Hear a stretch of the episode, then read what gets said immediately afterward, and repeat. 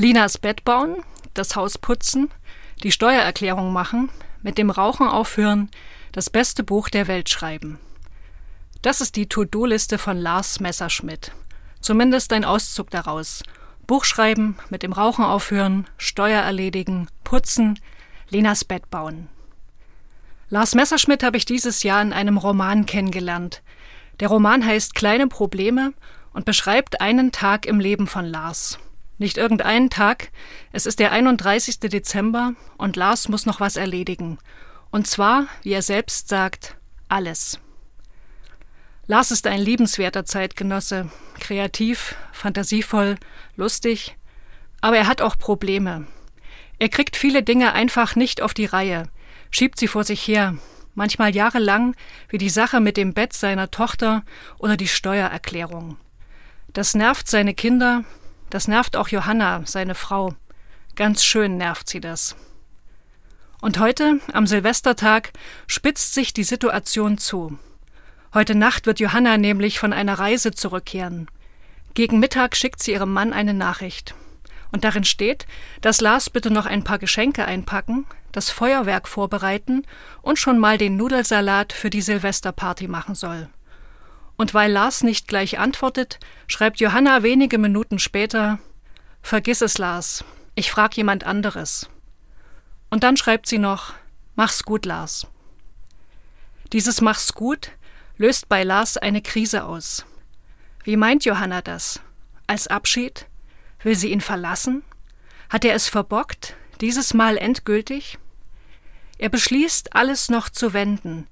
Er will es gut machen. Und deswegen schreibt er voller Tatendrang eine To-Do-Liste. Darauf stehen zehn Dinge, die er bis Mitternacht erledigen will. Die Aufträge von Johanna, das Bett seiner Tochter, die Steuererklärung, der Hausputz, das beste Buch der Welt schreiben, aufhören mit dem Rauchen. Und ans Ende der Liste setzt Lars den Vorsatz, es gut machen. Nachdem Lars diese Liste geschrieben hat, zündet er sich eine Zigarette an und denkt darüber nach, welche Aufgaben sich am besten verbinden lassen und in welcher Reihenfolge er sie abarbeiten soll. Er nimmt sein Smartphone zur Hand, um nochmal seine E-Mails zu checken, und auf einmal ist eine Stunde vergangen. Und Lars weiß, jetzt oder nie. Haben Sie auch so eine To-Do-Liste wie Lars Messerschmidt? Also ich habe eine. Ich habe Anfang dieses Jahres eine gemacht und morgen mache ich mir eine neue für 2024. Ich finde diese Listen nämlich unglaublich praktisch. Sie verhindern, dass mir etwas Wichtiges durchrutscht, dass etwas verloren geht, was ich unbedingt in naher Zukunft erledigen muss. Sowas wie Vorsorgeuntersuchungen zum Beispiel. Und eigentlich wäre es gut, so überlege ich, wenn nicht nur Lars, ich und ein paar andere so eine Liste hätten, sondern die ganze Welt oder sagen wir die Menschheit. Eine To-Do-Liste, damit uns nichts Wichtiges durchrutscht. Und da stünde natürlich drauf, all die Kriege beenden, die Welt gerechter machen und dafür sorgen, dass unser Planet bewohnbar bleibt. Und wenn wir schon einmal dabei sind, ich würde sogar sagen, dass auch Gott eine To-Do-Liste hat.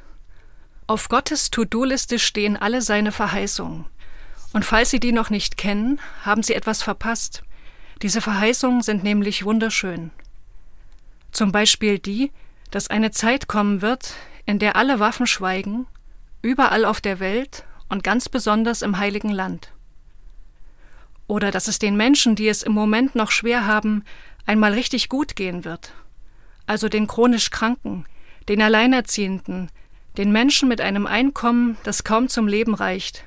Sie werden einmal die glücklichsten von allen sein. Und dann ist da noch die Verheißung mit dem Kind, dass eine junge jüdische Frau ein Kind zur Welt bringen wird, das alles zum Besseren verändert. Soweit die To-Do-Liste Gottes. Und Lars würde jetzt vielleicht anmerken, dass Gott schon ziemlich lange mit dieser Liste beschäftigt ist und Dinge offenbar auch gern aufschiebt, und dass es sich gut anfühlt, wenn Gott die gleichen Probleme hat wie man selbst, wie Lars also. Und ich würde antworten, dass das jetzt doch ein bisschen zu weit geht und Lars sich mal lieber ranhalten soll mit dem Bett und der Steuer und dem Nudelsalat für die Silvesterparty. Mit Lars und seiner To-Do-Liste geht es mir so. Man denkt die ganze Zeit, das kann er gar nicht schaffen. Die Liste ist zu lang, die Zeit zu kurz und Lars zu sehr Lars. Aber dann folgt man ihm mit angehaltenem Atem durch die elf Stunden, die ihm noch bleiben bis Mitternacht. Wie er die Steuererklärung hinbekommt, indem er die meisten Quittungen einfach verbrennt. Wie er Nudelsalat macht, obwohl er weder Mayonnaise noch eine Packung Nudeln im Haus hat, sondern nur ein paar fünf Minuten Terrinen, aus denen er die Nudeln einzeln herausfischt. Wie er kurz entschlossen das feucht gewordene Feuerwerk durch Wunderkerzen ersetzt. Schließlich ist ein Wunder auch viel schöner als ein Werk. Man freut sich mit ihm, man leidet, man fiebert mit. Und ich verrate Ihnen jetzt natürlich nicht, wie das Ganze ausgeht, ob Lars es hinbekommt. Aber was ich Ihnen verrate ist, dass ich das Buch zugeklappt habe und dachte, alles ist möglich. Und das war ein guter Gedanke, vor allem am Ende dieses grässlichen Jahres. Denn es ist doch so, gefühlt wird alles immer schlimmer und die To-Do-Liste unserer Welt länger und länger. Aber der Eindruck täuscht. Manches geht auch voran. Seit Jahrzehnten sinkt die Kindersterblichkeit auf der Welt. AIDS ist unter Kontrolle. Die Abholzung des brasilianischen Regenwaldes so gut wie gestoppt. Und vor den Seychellen sind wieder Blauwale aufgetaucht, die größten, zeitweise fast verschwundenen Lebewesen unserer Erde. Und wenn wir das geschafft haben, können wir das andere auch schaffen. Aber was ist nun mit Gott und seinen Verheißungen?